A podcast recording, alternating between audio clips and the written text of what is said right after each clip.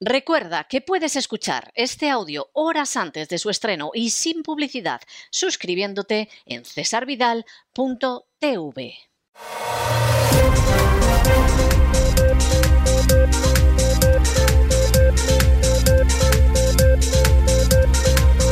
Las noticias del día.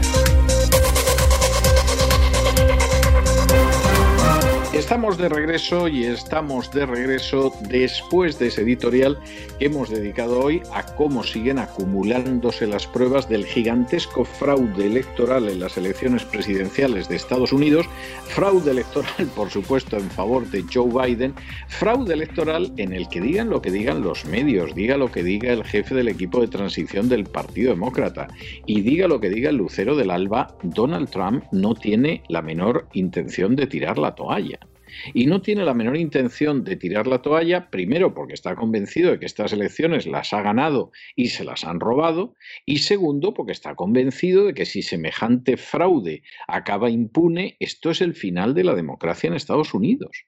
Vamos a tener una serie de victorias electorales determinadas por un mecanismo absolutamente fraudulento como el mecanismo Dominion, que se creó precisamente para que Hugo Chávez no dejara de ganar nunca elecciones.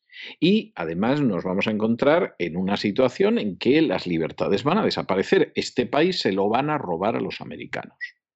Y, por supuesto, eso en España parece ser que a los españoles no les preocupa mucho. En Estados Unidos a los americanos les preocupa mucho. Y posiblemente por eso los americanos otorgaron una victoria muy abultada a Donald Trump. Y precisamente por eso Joe Biden, para llegar a la Casa Blanca, sabía que tenía que perpetrar un gigantesco fraude electoral, porque si no, no tenía la menor posibilidad de ganar a Donald Trump. Joe Biden, que sin haber llegado a la Casa Blanca ya va anunciando otras medidas que va a tomar para robar este país a los ciudadanos de este país por ejemplo, convertir a 11 millones de ilegales en ciudadanos americanos, que son 11 millones de votos. No es ninguna tontería en una elección presidencial y en muchas otras elecciones. Por ejemplo, que en estas elecciones votaron gente que no eran ciudadanos americanos o que estaban muertos o que no llevaban identificación o que venían de otro estado o que no eran residentes. Todo eso es vergonzoso y eso es algo que no se puede tolerar. Porque, entre otras cosas, como desaparezca la democracia de Estados Unidos, la democracia en términos generales va a desaparecer del resto del mundo. Seguramente sobrevivirá Suiza, sobrevivirá Finlandia, en fin, algunos de estos países de herencia protestante que tienen una tradición democrática que no está vinculada directamente a la de Estados Unidos ni ha pretendido copiarla, pero se acabó la democracia. En el continente americano va a desaparecer tendremos dominio y fraude electoral en todos y cada uno de los países para que vayan ganando aquellas fuerzas políticas ya sometidas más que de sobra a la agenda globalista. Esto no tiene más vuelta de hoja.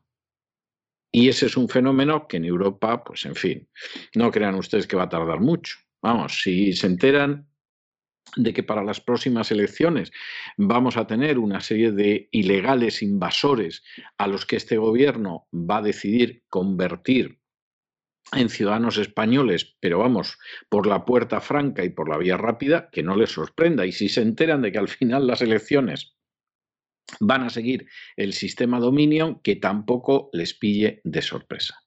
Esto es triste, esto es lamentable, esto es vergonzoso, esto no tiene sinceramente ningún tipo de justificación, pero verdaderamente es lo que vamos a ver. Esa es la tristísima realidad que vamos a tener que soportar. Y, en fin, insistimos en ello. Nosotros vamos a seguir contando la verdad. No vamos a hacer como los medios que se callan. Nosotros no nos vamos a poner a certificar la victoria electoral ni de Biden, ni de Trump, ni de nadie. En todo caso, informaremos cuando esa victoria se certifique de una manera legal y limpia. Pero vamos, como medio de comunicación, los medios de comunicación tienen la obligación de opinar y de informar, pero no certifican ninguna victoria electoral. Eso es algo absolutamente bochornoso que simplemente se plantea así es bochornoso y dice mucho de la crisis de los medios, de su falta de credibilidad, de la falta de integridad que aprecia la gente en los medios, porque no puede ser de otra manera. Y esta es una situación, insistimos, en que no solamente se está jugando lo que va a pasar en Estados Unidos, aquí se está jugando lo que va a pasar en buena parte del mundo. Y entramos en la primera parte de nuestro boletín informativo, que saben que de manera convencional siempre dedicamos a España. Entramos con una noticia maravillosa dentro del saqueo, dentro del reparto de los despojos, dentro de la manera en que se distribuye aquello que los sicarios de la agencia tributaria han expoliado a los españoles, bueno, pues el gobierno pacta con la Esquerra, es decir, el gobierno socialcomunista pacta con los golpistas catalanes, un acuerdo que incluye aumentar los 5 millones de euros en 5 millones de euros, perdón, las subvenciones que reciben los sindicatos, lo cual, lo cual implica un incremento del 50% respecto del 2019. Uno diría, vamos a ver, ya es dudoso que, que, el Estado tenga que subvencionar a los sindicatos, no tiene por qué dar un céntimo a los sindicatos. Los que quieran tener un sindicato, que se afilien al sindicato y que coticen. Los que quieran pertenecer a una religión, pues que estén en esa religión y que mantengan su religión. Los que pertenecen a un partido político, pues que se dé la circunstancia de que efectivamente sostienen al partido político con sus donaciones. En España no. En España, lo mismo los sindicatos que los partidos políticos, que la Iglesia Católica, que la mayoría de las ONGs, etcétera, viven del presupuesto público. ¿Y ese presupuesto público de dónde sale? Pues de los bolsillos de las clases medias. Es que esto es algo que lo sabe todo el mundo. Es decir, que usted puede ser, por ejemplo, un ateo y no le cae más narices que financiar las procesiones de Semana Santa, le gusten o no. Bueno, las procesiones de Semana Santa son muy respetables. Hay gente que además disfruta con ellos. Bueno, pues que se las paguen. O sea, usted, por ejemplo, es un empresario y no le queda más remedio que financiar a los sindicatos. ¿Pero por qué? Que los afiliados mantengan a sus sindicatos y si no mantienen a los sindicatos, es que esos sindicatos no son dignos de recibir un céntimo, no inspiran la menor fiabilidad a los trabajadores. Pero ¿por qué los tiene que mantener los sindicatos un profesional libre, un empresario, un autónomo? ¿Pero por qué? Porque hay que mantener a esa banda de vagos, de haraganes, de gandules, que todo el mundo sabe que no hay cosa más vaga, más haragana y más gandula que un liberado sindical. ¿Por qué? ¿Cuál es la razón? Que usted quiere pertenecer a un partido político, nos parece estupendo, el que usted quiera. Págueselo usted. Apoye al partido al que va a votar. ¿eh? Apóyelo. Pues no, señor, en España no es así. Los partidos políticos viven de nuevo del expolio, del latrocinio, del robo de los saberes de las clases medias. Y en un momento como este, en el que uno dice, hombre, llevan robándonos décadas, algunas instituciones siglos llevan robando a los españoles, pero otras solo décadas, por ejemplo, estos sindicatos, bueno, pero estamos en una situación de crisis, los pensionistas están como están, la gente necesitada está como está, la gente de los ERTES va a ir a la calle, hay colas del hambre. Hombre, por lo menos no les dé usted más dinero. Pues claro que sí, hombre, un 50% más. ¿Por qué? Porque mantenemos a nuestros vagos, mantenemos a nuestros gandules, mantenemos a nuestros haraganes sindicales. Si mantenemos a los terroristas de ETA, si mantenemos a los golpistas catalanes, si mantenemos a un canalla traidor como el obispo de Solsona, que aprueba la independencia de Cataluña, ¿por qué no vamos a mantener a los vagos? Y además resulta que los vagos sindicalistas a lo mejor son los menos dañinos. Son menos dañinos que ese traidor que es el obispo de Solsona. Son menos dañinos que todo ese clero vasco que apoya a los terroristas de ETA. Son menos dañinos que toda la gente que sigue estando en el Congreso de los Diputados cobrando unas dietas que no necesita porque la mayoría se quedan en Madrid, pero cobran más de 2.000 euros al mes de dietas, que es mucho más de lo que cobran la inmensa mayoría de los pensionistas en España. Pues hombre, los vagos de los sindicatos, los parásitos de los liberados sindicales, casi son lo de menos. Si estos, en fin, aunque solo sea por no trabajar, tampoco molestan mucho. De vez en cuando organizan algún acto de acoso y, cositas de este tipo. Ah, comparados con los terroristas de ETA, comparados con los golpistas catalanes. comparaos con los clérigos que encima hacen sentirse culpable a aquellas personas que, por ejemplo, les mataron el marido, los asesinos de ETA, los vagos de comisiones obreras o de la UGT, casi son buena gente. Lo decimos prácticamente a diario y no nos vamos a cansar de decirlo, porque hasta que se entiende esto, no se puede entender lo que pasa en España. En España no hay un enfrentamiento de la izquierda y la derecha. Sí existe una derecha muy cobarde y últimamente muy amariconada en todos los sentidos del término, y existe también una izquierda que, vamos, es delirante y peligrosa. Pero aquí el gran problema no es ese, el sistema no se explica sobre eso.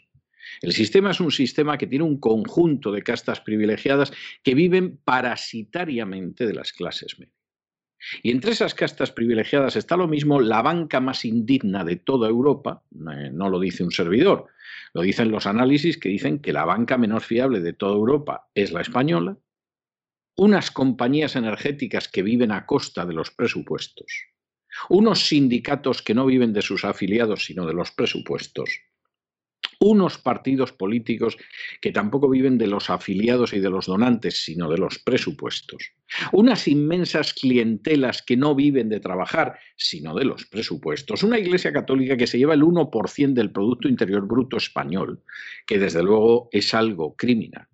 Y en tiempo de crisis, Ninguna de estas instancias privilegiadas que vive a costa de parasitar a las, a las, clases medias ha decidido, hombre, vamos a cortarnos un poco, vamos a limitarnos un poco, está la cosa muy malita y en fin, no sea que aquí finalmente se acabe produciendo un estallido social, porque la gente está desesperada y esperar todos los días en una cola para que te den algo de comer es terrible. No, no, no, no, no, no. Como hay crisis, robamos más. Como hay crisis y no sabemos lo que va a durar, nos llevamos más. Como hay crisis y a ver qué sucede, arramblamos más.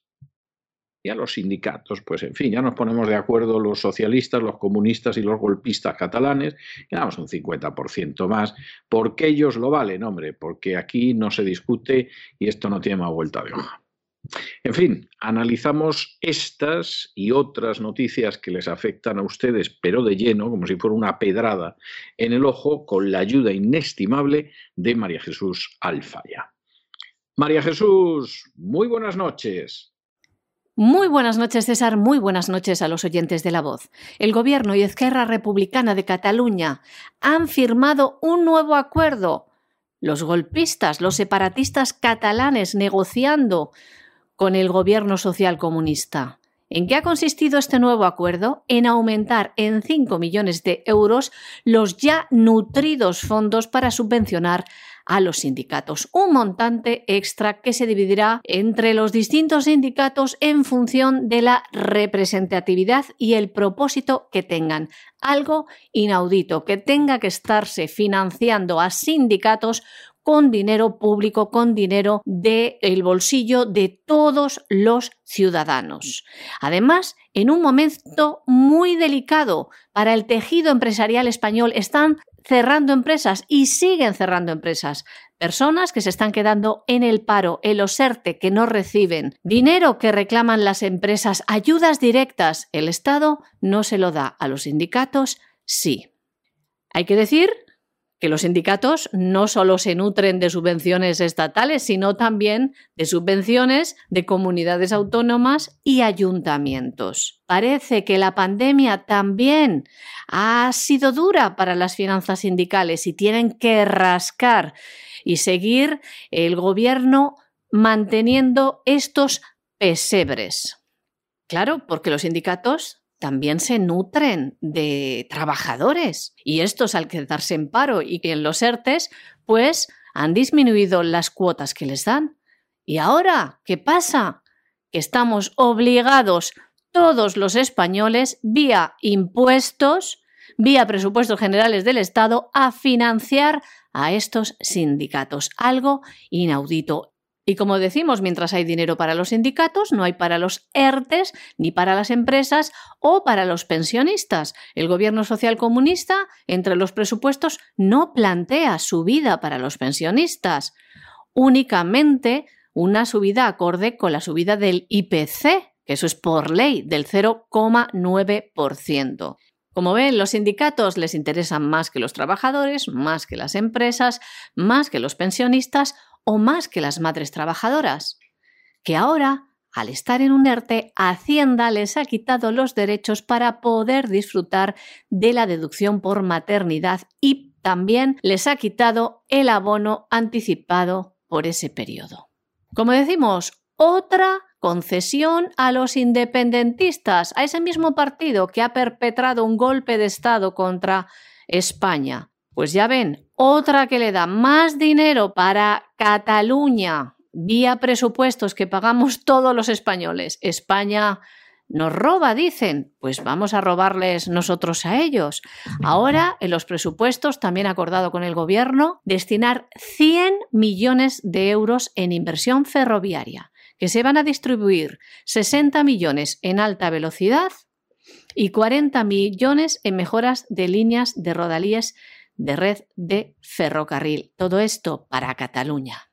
Bueno, y la noticia que les vamos a dar ahora, pues es una de esas noticias que demuestra hasta qué punto el tan cacareado y además de una manera orgullosa estado del bienestar en España es una montaña de guano por si alguien no se ha dado cuenta del desastre que es la sanidad y hay alguien que sigue sin darse cuenta del desastre que es la universidad y hay gente que todavía no se ha dado cuenta del desastre que es la educación en España. Eso para empezar. Bueno, ¿y, a qué viene ahora? Pues miren ustedes, Amnistía Internacional denuncia que en las residencias de Madrid y de Cataluña se dejó morir a los ancianos vulnerándose al menos hasta cinco derechos humanos fundamentales. Algo, dicho sea de paso, que ha pasado también en otros lugares. Y en este sentido es tremendo. El derecho a la salud, a la vida, a la no discriminación, a la vida privada y familiar, a una muerte digna, etcétera, etcétera, etcétera. Esto es algo verdaderamente terrible, es algo verdaderamente terrible que no se puede pasar por alto. Por cierto, esto es responsabilidad directa de Pablo Iglesias, el comunista, que por supuesto no va a responsabilizarse de nada porque sería la primera vez en su vida que lo hace.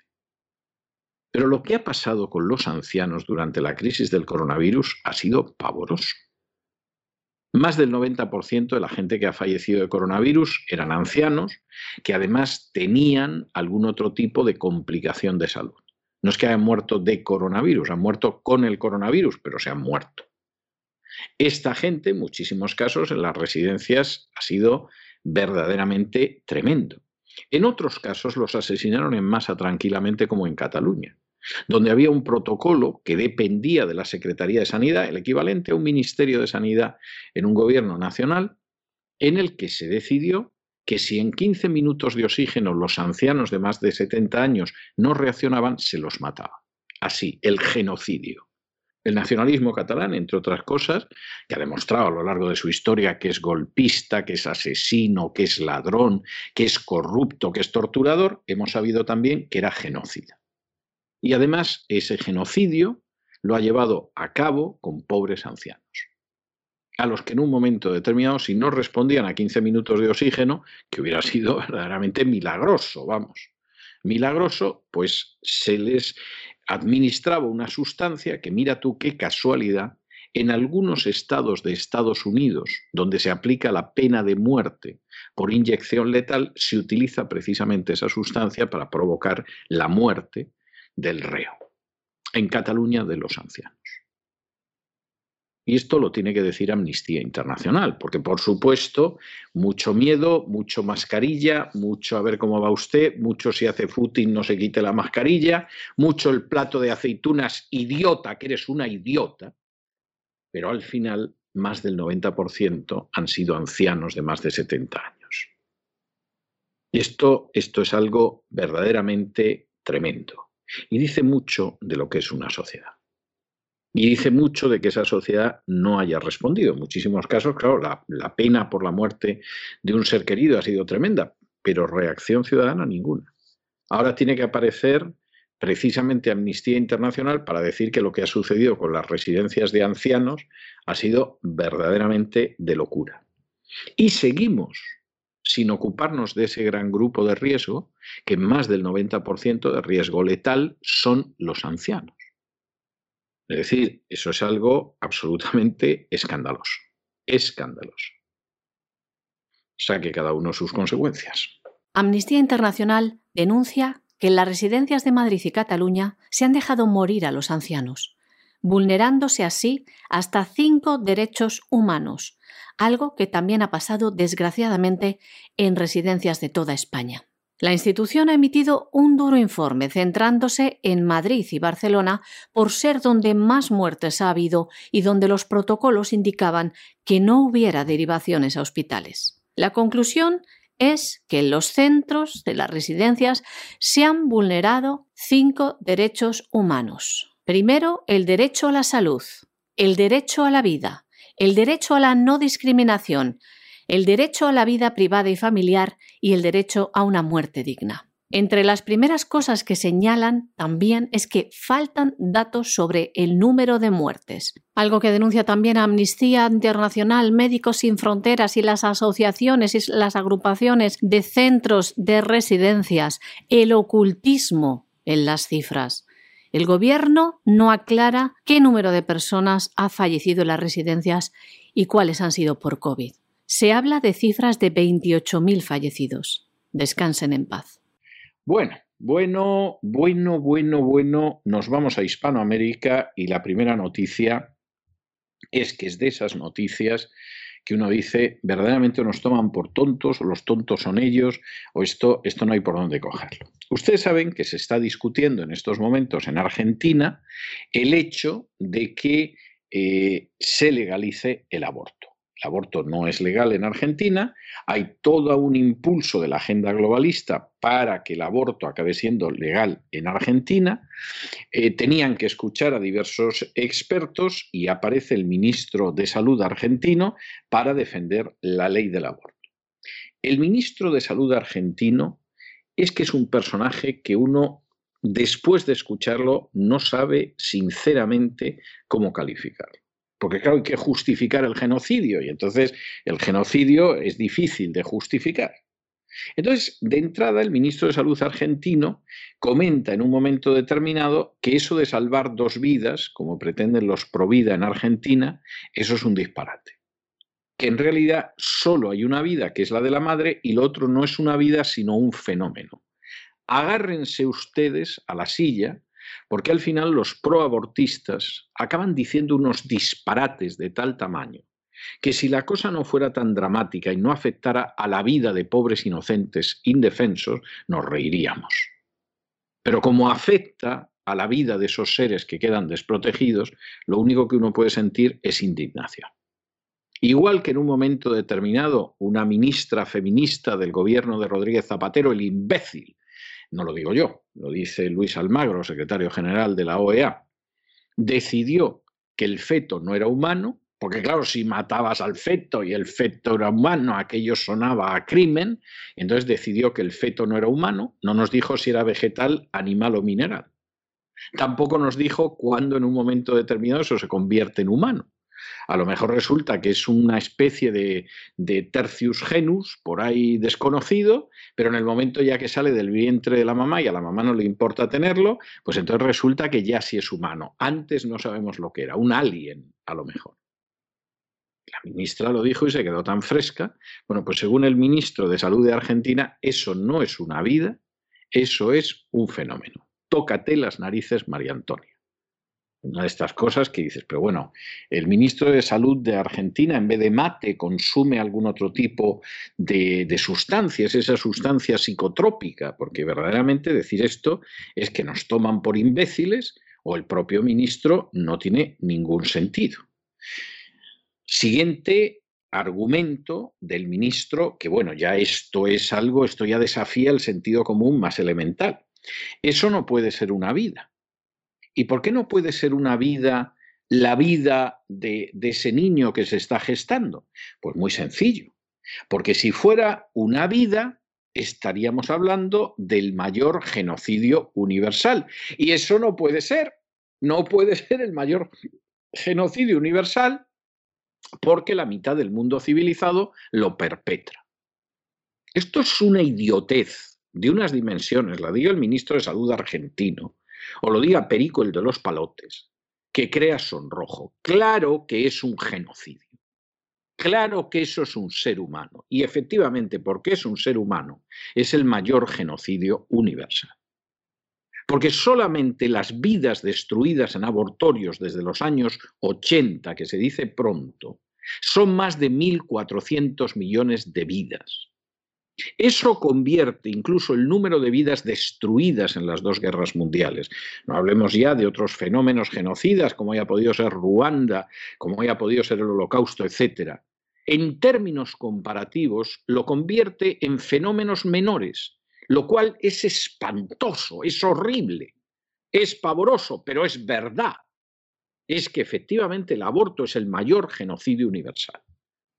Y en vez de reflexionar en qué es el mayor genocidio universal y los argentinos no podemos asumir ser parte del mayor genocidio que se ha perpetrado a lo largo de la historia, decimos no, no puede ser un genocidio, pues lo hace medio mundo. Hombre, estupendo. Y los crímenes de guerra que se cometieron, por ejemplo, durante la Segunda Guerra Mundial o durante la Guerra de Vietnam, como los cometieron los dos bandos, pues resulta que no son crímenes de guerra. No, pero es que, claro, se da la circunstancia de que los nazis, por ejemplo, destruyeron poblaciones enteras, fusilaron a civiles, bombardearon en ocasiones de manera despiadada, los aliados bombardearon todavía más, acabaron con civiles. Sí, pero eso no puede ser crímenes de guerra. ¿Por qué? Hombre, porque si lo ha hecho tanta gente y han muerto tantos de crímenes de guerra, no pueden ser crímenes de guerra. Pero bueno, esto, esto hasta qué punto de, necedad y sobre todo de maldad estamos llegando. O sea, esto es algo verdaderamente tremendo, verdaderamente tremendo. Es una de esas situaciones tremendas. Esto no puede ser humano, porque si es humano esto sería un genocidio. Pero mire usted, es que es humano. Y precisamente porque es humano, la conclusión a la que hay que llegar es la conclusión a la que usted llega, que esto es el mayor genocidio de la historia de la humanidad. Y es un genocidio, lo perpetre o no lo perpetre, la mitad del mundo civilizado. ¿Desde cuándo los crímenes dejan de ser crímenes porque los perpetran en la mitad del mundo civilizado? El asesinato, el robo, la violación no serían crímenes porque como se producen, vamos, no en la mitad del mundo civilizado, se producen en todo el planeta, pues evidentemente no podrían ser crímenes. Es algo, es algo verdaderamente terrible, pero a esto, a esto, es a lo que estamos llegando con la ideología de género y con la agenda globalista. A negar el genocidio. Porque tendríamos que reconocer que buena parte del mundo es cómplice en ese genocidio. Y eso no lo vamos a reconocer. El ministro de Salud de Argentina, que es médico además, ha pisoteado el juramento hipocrático mintiendo a la población y despreciando la vida de un ser humano que está por nacer. Ocurría en la Cámara de Diputados donde el ministro izquierdista Ginés González García exponía el proyecto para legalizar el aborto. Los colectivos en defensa de la vida recordaban al ministro que al hablar de una mujer embarazada estamos hablando de dos vidas, la de la madre y la del hijo por nacer. Respondiendo a esto, que es una afirmación científica y más que cierta, el ministro argentino se atreve a decir, sin que le tiemble la voz, lo siguiente. Acá no hay dos vidas como dicen algunos. Acá claramente es una sola vida, la de la madre, y lo otro es un fenómeno. Y añade, si no fuera así, estaríamos ante el mayor genocidio universal. Miren ustedes por dónde aquí ha dicho una gran verdad. El asesinato en el vientre de su madre de millones de seres que tienen vida y en cuyo cuerpecito late un corazón es un genocidio masivo universal perpetrado y auspiciado por gobiernos de todo el mundo. Pero como está claro, el ministro de Salud de Argentina, con estas declaraciones, no crean ustedes que admitía esto. Por ello, añadía lo siguiente. El aborto lo hace más de la mitad del mundo civilizado, por ello no es un genocidio. Es decir, porque lo haga medio mundo, tiene que estar bien. Un silogismo que no hace más que confirmar que la mitad del mundo que menciona no es civilizado, sino que está deshumanizado y es cruel. El trabajo de los lobbies abortistas que sacan pingües beneficios de estos asesinatos permitidos con la ayuda de los gobiernos perpetradores de estos crímenes han hecho muy bien su trabajo, hacer creer que la vida en el seno de la madre no es una vida. Como demuestran los científicos, es vida desde el momento de la concepción. Pero afirmaciones criminales como las que acaba de hacer el ministro de Salud argentino las hemos escuchado en boca de ministros españoles. Durante el gobierno de Zapatero, en el año 2009, la ministra socialista de Igualdad, Viviana Aido, decía lo siguiente. Los fetos de menos de 13 semanas son seres vivos, pero no podemos hablar de seres humanos. Es decir, para ella, un feto no es un ser humano. ¿Qué da a luz entonces una mujer? ¿Una planta? ¿Un rinoceronte? Está claro que tras estas afirmaciones no pensamos que haya ignorancia, sino mucha mala fe y muchos intereses económicos. Bueno, y el gobierno cubano sigue lo suyo, que es en responder a las manifestaciones populares, tampoco es que sean muchas, pero bueno, hay algunas protestas de artistas aplicando el artículo cuarto de la Constitución cubana, eh, constitución que se reformó recientemente para que, por ejemplo, pueda entrar en algún momento el matrimonio homosexual, pero desde luego no para que exista algo que lejanamente se parezca a la libertad. Y entonces el artículo cuarto de la Constitución, que hace referencia al grave crimen de traición a la patria, pues se dedica a reprimir con detenciones, con interrogatorios y con que os vais a enterar de cómo se apliquemos el artículo cuarto a aquellos que en un momento determinado lo que quisieran es respirar con una cierta soltura en Cuba, un poquito, ¿eh? tampoco crean ustedes que tanto, pero bueno, que les dejen de alguna manera respirar. Bueno, pues ni hablar, ¿eh? Y cuidado, cuidado, cuidado, porque como nos acojamos al artículo cuarto de la recientemente reformada Constitución de la República Cubana, os vais a enterar de la que os viene encima. Que de momento estamos dando leña, deteniendo gente, pero estamos siendo hasta benévolos.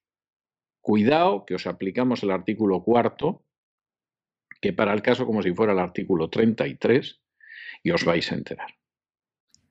Hace unos días, diversos artistas cubanos fueron detenidos y encarcelados, como es el caso de Denis Solís González, uno de los miembros del movimiento San Isidro.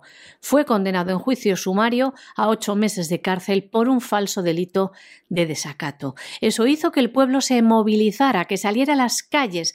Centenares de artistas, escritores e intelectuales se concentraron frente al Ministerio de Cultura.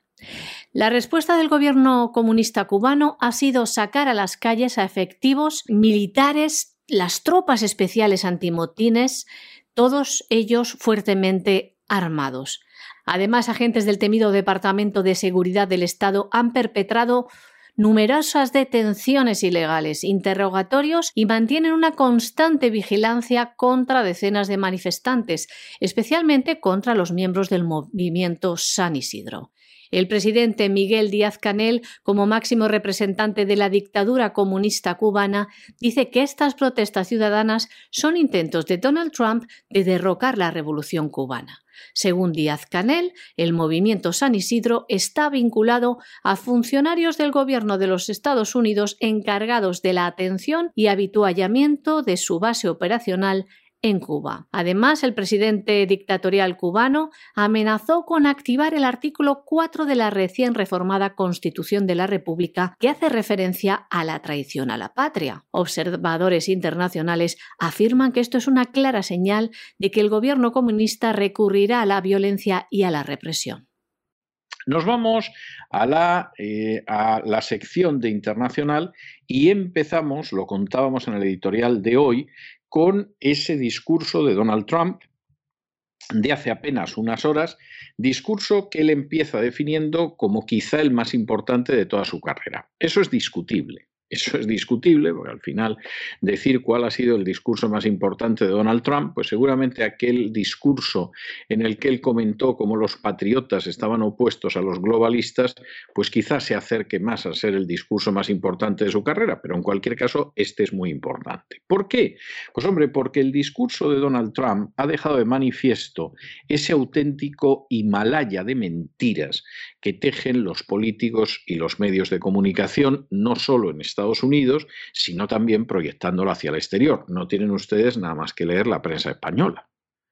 Claro, cuando uno ve al corresponsal en Estados Unidos de La Razón, comprende que La Razón se haya salido del OJD porque no la debe de leer ni el padre de Maruenda, si es que el hombre todavía vive y no pasó a mejor vida hace ya tiempo.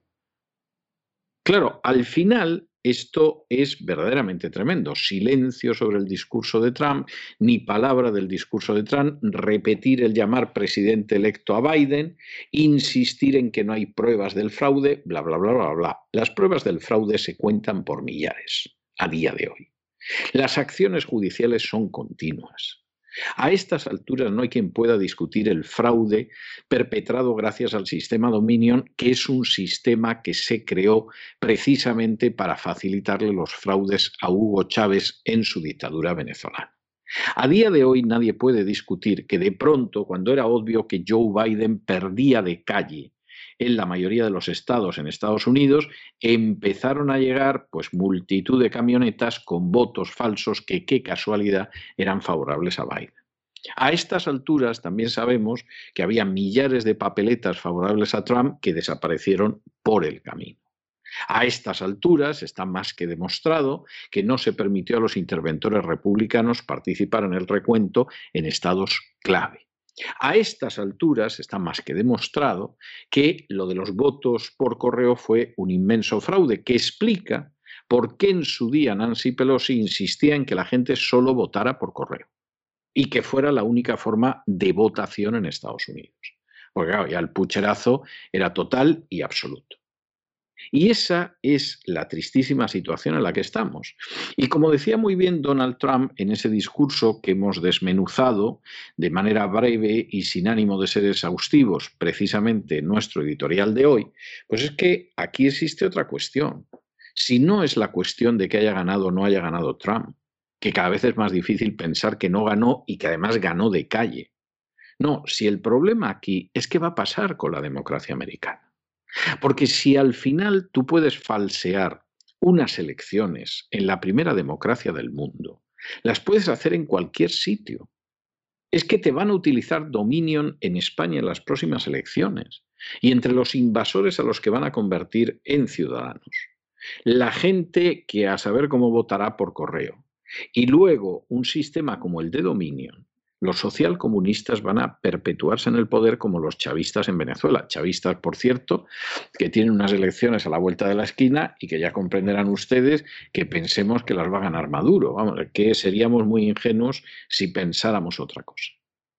Y esta es la situación que hay. Y por eso esto es tan extremadamente importante. Porque si este modelo de fraude electoral que da como resultado que un presidente marioneta de la agenda globalista llegue a la Casa Blanca funciona, vamos a tener marionetas de la agenda globalista en casi todo el mundo. Seguramente no en Rusia, seguramente en Hungría aguantarán también, es posible a lo mejor que en el Brasil, por supuesto los chinos también aguantarán, porque esos tienen su propia agenda hegemónica y están encantados de lo que está haciendo Estados Unidos en estos momentos, pero al final al final la democracia como tal va a desaparecer. Y ya se ha visto además lo fácil que es manipular a la población. Más del 90% de los fallecidos por coronavirus son ancianos que además tenían otras complicaciones de salud y la gente hasta para correr por la calle lleva la mascarilla. Lo cual es absolutamente inútil, no, no, se engañen ustedes. Bien, pues aquí nos estamos jugando mucho y, nos estamos jugando el ver que desaparece la democracia. Y que, como pasó en la antigüedad con, con la democracia, pues desaparece y efectivamente desaparece porque al final hay ciertas conductas que implican la desaparición de la democracia. Hace unas horas el presidente de los Estados Unidos, Donald Trump, hacía una declaración institucional que decía que tal vez fuera el discurso más importante que ha hecho hasta ahora. En él facilitaba una actualización sobre las investigaciones y el esfuerzo que están realizando sus abogados para demostrar el tremendo fraude electoral y las irregularidades que tuvieron lugar durante las elecciones del 3 de noviembre. Así ha dicho el presidente. Además, afirmaba que su deber es defender las leyes y la Constitución de los Estados Unidos y que está decidido a proteger el sistema electoral que ha sufrido un ataque coordinado. Afirmaba Trump lo siguiente. Fuimos testigos de un esfuerzo orquestado para ungir a un ganador, incluso cuando muchos estados no habían contado los votos. Se debe permitir que continúe el proceso constitucional. Vamos a defender la honestidad del voto, asegurándonos de que se cuente cada papeleta legal y que no se cuente ninguna papeleta ilegal. Esto no se trata solo de honrar los votos de 74 millones de estadounidenses que votaron por mí. Se trata de garantizar que los estadounidenses puedan tener fe en estas elecciones y en todas las elecciones futuras. Esto es lo que decía el presidente en una larga declaración. Como saben, mientras los medios de comunicación solo dicen que Donald Trump ha aceptado su derrota y que se presentará a las elecciones dentro de cuatro años, como ven, el presidente sigue en la lucha para que se conozca la verdad, algo que debería interesar a todos los ciudadanos, a todos los estadounidenses, al mundo entero, que haya unas elecciones libres y limpias en los Estados Unidos. Por cierto, un dato que da cuenta de la manipulación sometida y el control informativo en las redes sociales. Este vídeo del discurso de Donald Trump, publicado en la página de Facebook del presidente, pues tenía una nota aclaratoria que decía lo siguiente, daba la siguiente información.